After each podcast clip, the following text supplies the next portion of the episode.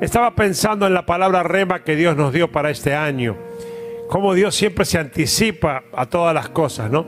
Y cómo esta palabra más que nunca es una contracultura a lo que la sociedad nos dice. Un tiempo donde la sociedad nos habla de que está todo mal, eh, no hay un mensaje que sea positivo, crisis eh, sanitaria, crisis económica, crisis social, crisis sentimental, crisis espiritual y todo negativo. Y pareciera que, que lo máximo que podemos aspirar es a escondernos en un rincón para que el virus no nos toque. Y yo siempre digo, yo no soy de los que venden humo a través de un púlpito, un micrófono, diciendo, ah, no, a mí no me para nadie, no me para un virus, solamente me para Dios. Conozco muchos amigos que han fallecido, así que por respeto a ellos eh, no lo haría. Pero tampoco el otro extremo, ¿no? Escondido, que no me toque, que no me toque, porque tenemos un Dios que ha hecho promesas que son fieles, son verdaderas, que no caducan que no se frustran por las crisis y que se van a cumplir en el nombre de Jesús para cada uno de ustedes. La palabra que Dios nos dio para este año eh, en, eh, en, la palabra rema que está ahí en Levítico 26, 9 dice, yo les mostraré mi favor, yo les haré fecundos, los multiplicaré y mantendré mi pacto con ustedes. Sé que el pastor Francisco a quien le mando un gran abrazo, por supuesto, y Alejandra, eh, le ha estado hablando sobre esta primera parte de recibir el favor de Dios. Y ahora hemos comenzado ahí con el tema de la fecundidad. Cuando solté esta palabra para la iglesia, aclaré que esta palabra fecundos iba en dos direcciones. Es verdad, y ahora lo digo ya con, con muestras visibles, que Dios me había dicho que había personas que estaban anhelando tener un hijo y que tal vez estaban imposibilitadas de tenerlo y Dios iba a conceder el milagro de eh, nacimiento de hijos. Y así pasó. Y acá tenemos un ejemplo, ¿no? Tenemos al papá del año que, tengo acá conmigo acompañándome, Agustín y Dayana, que tienen a ese bombón que se llama Elian, y así ha pasado con, con varios de nosotros, con, con Tom y Romy, con, con Luján Lobos y muchos hermanos de la iglesia que anhelaban eso y pasó. Pero eh, también expliqué que el tema de la fecundidad iba en la dirección de la multiplicación de frutos. En el diccionario, la primera acepción de la palabra fecundidad es que da mucho fruto. Y esto es maravilloso, sorprendente, llamativo, porque Dios está todopoderoso y sobrenatural y, y sigue estando al control de todo sin importar las circunstancias, de tal manera que, que en estos tiempos de pandemia y de crisis, no solamente Dios cuida de su pueblo, Dios cubre a sus hijos y a sus hijas, sino que además nos da la oportunidad de dar frutos, de crecer. Sí, es verdad, no, no se trata de sobrevivir, se trata de que de la mano de Dios y enfocados en Dios podemos acrecentar nuestro nivel espiritual, nuestro nivel de cercanía con Dios, nuestra fe, nuestra fortaleza para alcanzar objetivos que Dios tiene preparados para nosotros y salir de este tiempo de desierto, de crisis, mucho mejores que antes y más fortalecidos que antes. Vamos a leer la palabra de Dios ahí en Efesios capítulo 4, versículo 13 al 15, un pasaje muy conocido de la Biblia, Efesios 4, 13 al 15. Dice, de este modo todos llegaremos a la unidad de la fe y del conocimiento del Hijo de Dios, a una humanidad perfecta que se conforme a la plena estatura de Cristo. Así ya no seremos niños, zarandeados por las olas y llevados de aquí para allá por todo viento de enseñanza y por astucia y los artificios de quienes emplean artimañas engañosas más bien, al vivir la verdad con amor, creceremos hasta ser en todo como aquel que es la cabeza, es decir, Cristo. ¡Wow! Gloria a Dios. Es verdad, Dios tiene un plan de crecimiento. Dios tiene un, un, plan de proceso de crecimiento, de progreso de crecimiento, de gloria en gloria, de victoria en victoria. Eh, no se termina todo con la salvación, aunque la salvación en sí misma es el todo para un cristiano. Muchos hermanos y hermanas piensan que recibir el regalo de la salvación eh, del Señor es el objetivo final de Dios, pero quiero decirte que es el primer objetivo. Cuando Dios sale a tu encuentro y vos le abrís tu corazón y lo dejas entrar y reinar sobre tu vida, Él comienza un proceso maravilloso de transformación donde ya no serás quien eras para ser no solamente quien anhelaste ser, sino quien Dios anheló ser. Esto de nacer de nuevo que enseña ahí Juan 3 cuando Jesús se encontró con Nicodemo, implica que con la nueva vida en Cristo viene un crecimiento. Hay hermanos que, que nunca crecen. Y si nunca crecen es porque algo está fallando, porque Dios tiene el poder para hacerte crecer, para hacerte madurar. Por eso dice el texto que leímos que no se trata de ser niños espirituales toda la vida.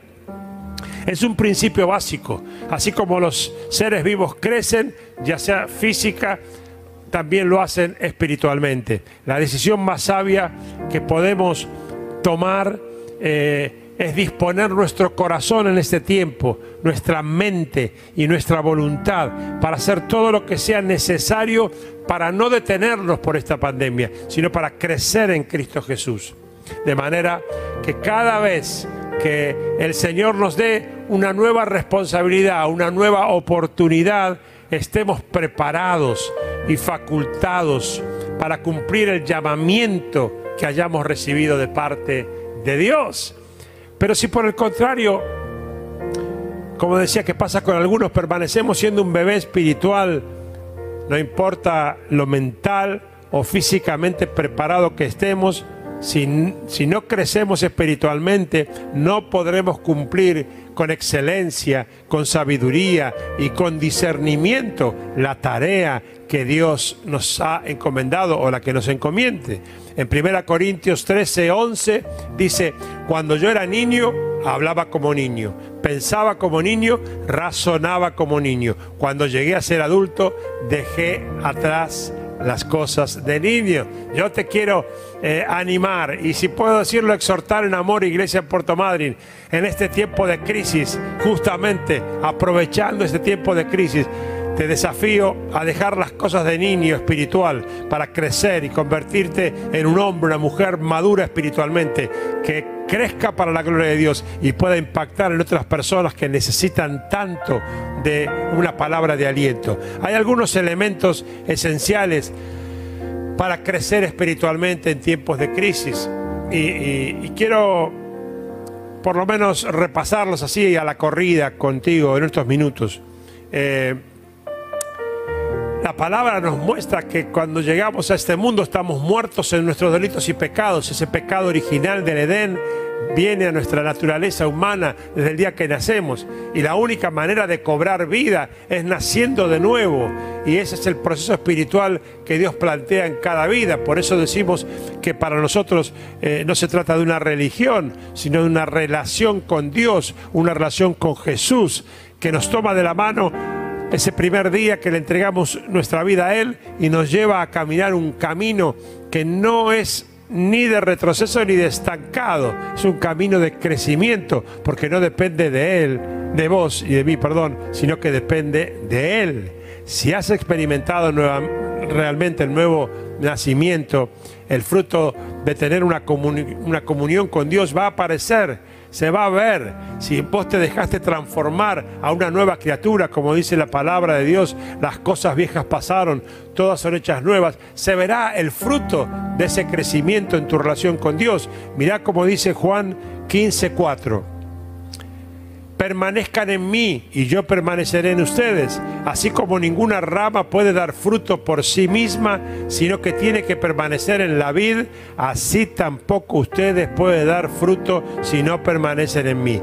Yo soy la vid y ustedes son las ramas. El que permanece en mí, como yo en él, dará mucho fruto. Separados de mí, no pueden ustedes hacer nada. Fíjense que nos dice que podemos llegar a dar frutos. Dice que si estamos permaneciendo en Él, recibiendo esa savia de, la planta que Jesús, de la raíz que Jesús, entonces vamos a dar frutos siempre.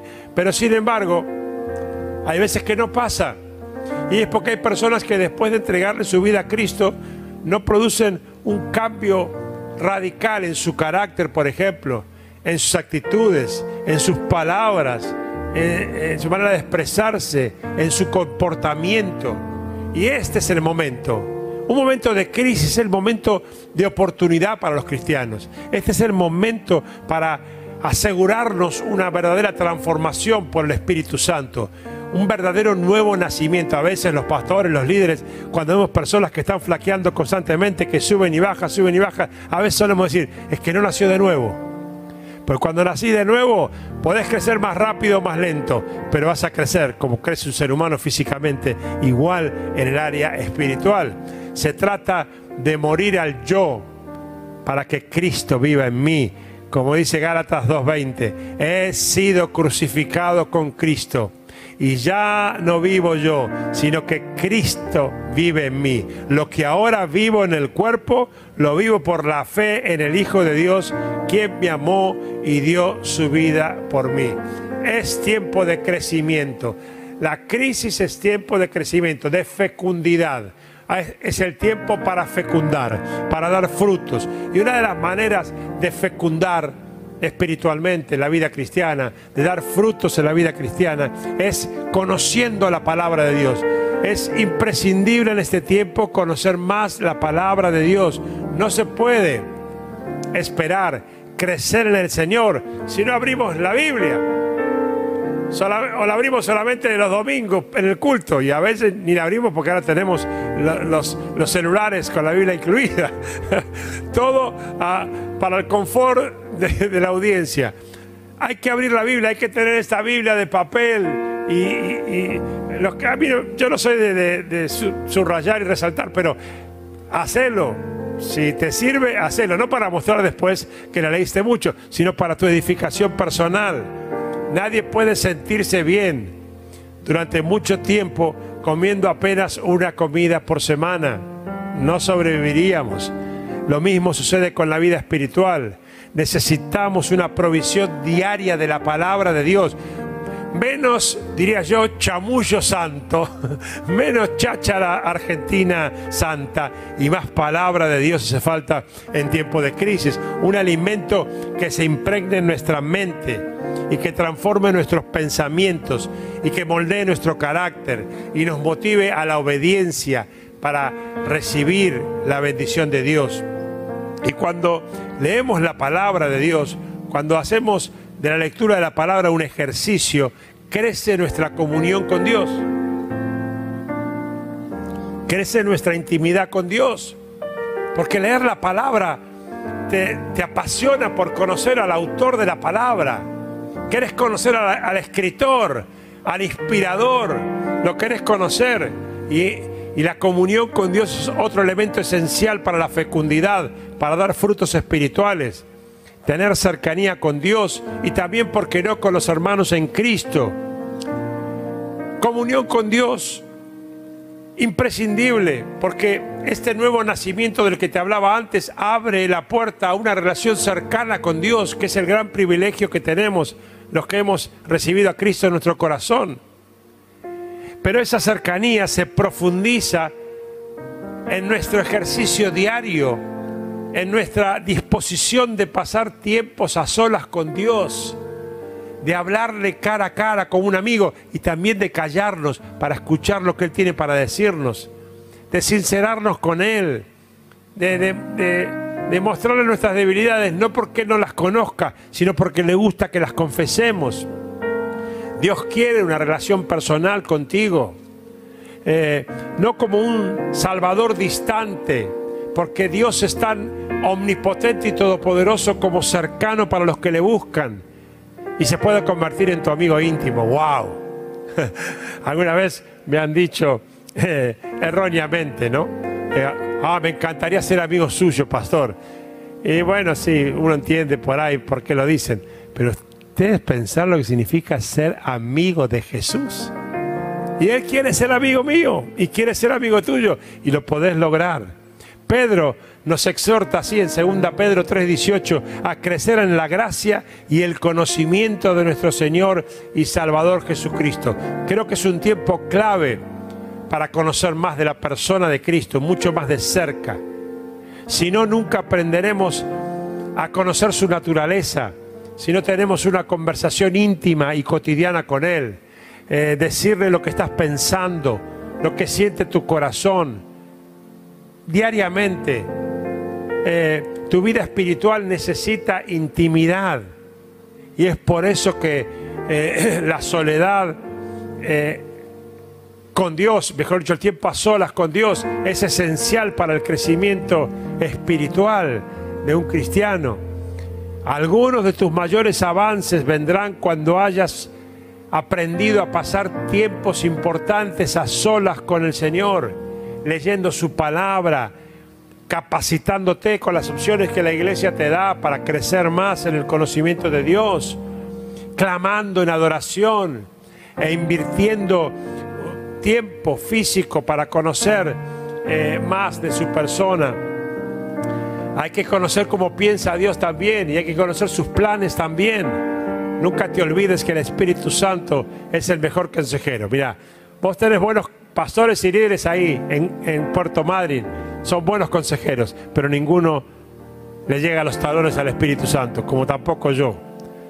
El Espíritu Santo es el mejor consejero. Pero esa comunión con Dios te va a motivar también a tener comunión con los hermanos. No solamente para un mate, que ahora ni podemos compartir un mate, no solamente para una pizza, sino también para compartir las experiencias espirituales. ¿Hace cuánto que no te juntás con un hermano o no hablas por teléfono, por Zoom, para hablar de lo que viviste en tu experiencia personal con Dios, en lo que te reveló el Espíritu Santo esta semana? Y esa comunión es trascendente. Necesitamos amistad espiritual con los hermanos en Cristo. Alégrense con los que están alegres y lloren con los que lloran, dice en Romanos 12:15. Cuando Dios derrama su Espíritu Santo sobre nuestra vida y tenemos comunión íntima con Él, Él espera que nosotros lo intercambiemos, déjame decirlo así. Recibimos de gracia, damos de gracia, y el otro recibe de gracia y da de gracia. Intercambiamos lo recibido de parte de Dios. Por eso Cristo habla de que la iglesia es el cuerpo de Cristo para que estemos interconectados, ayudándonos a, crecer, a edificarnos, a fecundar, a dar mucho fruto. Dios no bendice independientes. Dios no bendice llaneros solitarios. Dios bendice a su iglesia porque tanto amó Dios a la iglesia que dio su vida por ella. Vivimos en una sociedad individualista independiente y tecnológica, cada vez menos relaciones interpersonales. Eh, me reía con Graciela ayer porque yo estaba en el living y ella estaba en su escritorio y me mandó un mensajito eh, sobre una, foto que, me, habían, se habían mandado, a ver qué opinaba. Y yo le contesté, estoy a cinco metros tuyo. Y ella, ella me puso ja, ja, ja, este, porque Estamos al lado y nos mandamos mensajitos de texto. Esa es la sociedad que quiere separarnos, pero Cristo quiere unir a la iglesia con acciones de amor constantes. Todo apunta a separarnos y a robotizarnos, pero resistamos eso porque Dios tiene un plan de unidad de la iglesia. Otra cosa que ayuda a fecundar en tiempos de crisis son justamente las pruebas que tenemos que atravesar. A nadie le agrada lo que estamos viviendo. Hay miedo al contagio, hay preocupación por la economía, hay un montón de cosas. Hay gente que ha tenido que sobrevivir 24 horas al día, todos juntos en familia, porque antes se escapaban para no confrontar. Otros hemos disfrutado de eso. Pero aunque a nadie le gustan las pruebas, la prueba es uno de los mejores instrumentos que Dios utiliza para hacernos fecundar, para hacernos dar frutos, para hacernos madurar, para hacernos crecer. Santiago capítulo 1, versículo 2. Hermanos míos, considérense muy dichosos cuando tengan que enfrentarse con diversas pruebas, pues ya saben que la prueba de su fe produce constancia y la constancia debe llevar a feliz término la obra, para que sean perfectos e íntegros sin que les falte nada. Sin duda que es así. Yo te pregunto, ¿creciste más cuando estabas eh, funcionando sin problemas o en los días más difíciles? Seguramente en los días más difíciles creciste en fe, en esperanza, en madurez espiritual. Es en esos tiempos difíciles donde nuestra dependencia de Dios crece, lo vamos a buscar y recibimos nuevas visiones y adquirimos una mayor comprensión, desarrollamos cualidades del carácter que son agradables a Dios. Por ejemplo, ¿cómo aprenderíamos a ejercitar nuestra paciencia si nunca tuviéramos que soportar situaciones difíciles esperando un milagro que a veces se tarda más de lo que uno esperaba? Lo que el ejercicio físico hace para el fortalecimiento del cuerpo, las pruebas lo hacen para la formación del carácter espiritual. Las pruebas forjan el carácter que Dios quiere que tengas. Dios usa las pruebas y usa las crisis como esta que estamos viviendo para ensancharnos, para estirarnos en la capacidad de crecer y ser apto para ser usados por Él cuando fuere tiempo, conforme a su propósito. Jesús transitó la senda del sufrimiento. Jesús no es nuestro modelo para las cosas lindas solamente. Él soportó las pruebas y una que nadie soportaría. Y nosotros como sus discípulos estamos llamados a recorrer el mismo camino. Las pruebas te harán fecundar. ¿Alguna otra cosa más que quiero decir para ir redondeando? Este es un tiempo para fecundar, para dar frutos en las buenas obras, en las acciones, eh, en las buenas noticias hacia el otro que tenemos cerca.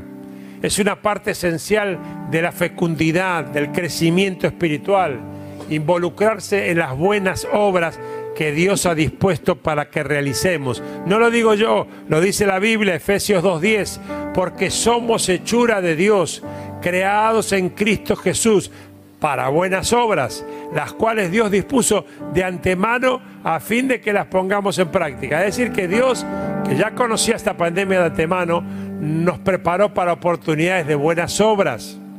Hemos sido salvados en este mundo para servir al Señor sirviendo al prójimo. Es un lema de la iglesia del encuentro. Servimos a Dios sirviendo al prójimo.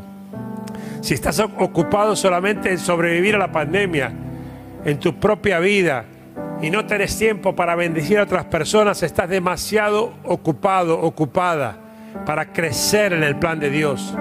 Dios quiere que tengas acciones, palabras, actitudes que puedan bendecir a otras personas, que compartas la palabra y también compartas con hechos tu fe es un tiempo único, inigualable, para bendecir a personas que están cerca tuya, angustiadas, desesperanzadas, que no saben qué van a hacer. Nunca tuve tantos amigos no cristianos que me dicen, decime algo, explícame algo de lo que está pasando. Y uno puede hablarle de la consecuencia de haber dejado de lado a Dios y lo que puede pasar si tenemos en cuenta a Dios. Y acciones, una bolsa de comida, un trámite, ponerse a disposición, todo eso habla de crecimiento espiritual, de frutos de fecundidad en tiempos de crisis. Si tenemos buenas noticias, hay que darlas. ¿Qué nos impide dar buenas noticias a los que están cerca nuestro hoy con esta crisis? La vergüenza, el que dirán. Si todo ya ha fracasado, y lo único que no fracasó es la palabra de Dios que permanece para siempre. Lo único que no fracasó es Jesucristo, que es el Rey de Reyes y Señor de Señores. Lo único que no fracasó es que Él es el Alfa y la Omega, el principio y el fin, el que tiene las llaves del Hades y del reino. Alguien dé gloria a Dios, aunque yo no lo escuche, allí en Puerto Madryn. Alguien dé un aplauso a Jesucristo allí en Puerto Madryn, aunque yo no me entere. gloria a Dios. Romanos 1.6. A la verdad no me avergüenzo del Evangelio, pues es poder de Dios para la salvación de todos los que creen, de los judíos primeramente, pero también de los gentiles. Aleluya. Voy a estar terminando ahora. Quería ser breve. Crecer, fecundar, dar frutos como Dios nos ha prometido para este tiempo, para este año, tiene un precio por supuesto que pagar, pero también tiene una recompensa increíble. Como todo en la vida cristiana, el crecimiento espiritual debe ser una norma, no una excepción. Pero la crisis potencia esa oportunidad de dar frutos. Sin embargo, muchas veces debido a la pasividad, muchos cristianos son bebés espirituales de por vida. El proceso de maduración espiritual no es automático, justamente es un proceso de gloria en gloria. Y fíjense que no dice de fracaso en gloria, de frustración en gloria, de angustia en gloria, de resignación en gloria. Dice de gloria en gloria. Por lo tanto, si no vivís esta crisis, esta pandemia como una oportunidad gloriosa para crecer y fecundar en Dios, Dios no te llevará a otra gloria, porque es de gloria en gloria. Y se requiere una intencionalidad para eso, una acción, porque la acción precede a la gracia. Cada una de estas disciplinas que te estuve esbozando, compartiendo, implica morir a nuestros propios deseos, a nuestras prioridades, a nuestras preferencias y, a, a nuestras actitudes egoístas. Tenemos que mirar la vida desde la perspectiva de Dios, que mira al otro antes que mirarse a sí mismo, encomendarnos a su cuidado y obedecer sus directivas, sus mandamientos. La Biblia dice en Hebreos 5:12, en realidad, a estas alturas, déjeme decir así, a estas alturas, iglesia en Puerto Madryn, ya deberían ser maestros. Y sin embargo necesitan que alguien vuelva a enseñarles las verdades más elementales de la palabra de Dios.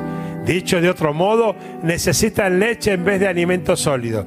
El que solo se alimenta de leche es inexperto en el mensaje de justicia. Es como un niño de pecho en cambio, el alimento sólido es para los adultos, para los que tienen la capacidad de distinguir entre lo bueno y lo malo, pues han ejercitado su facultad de percepción espiritual.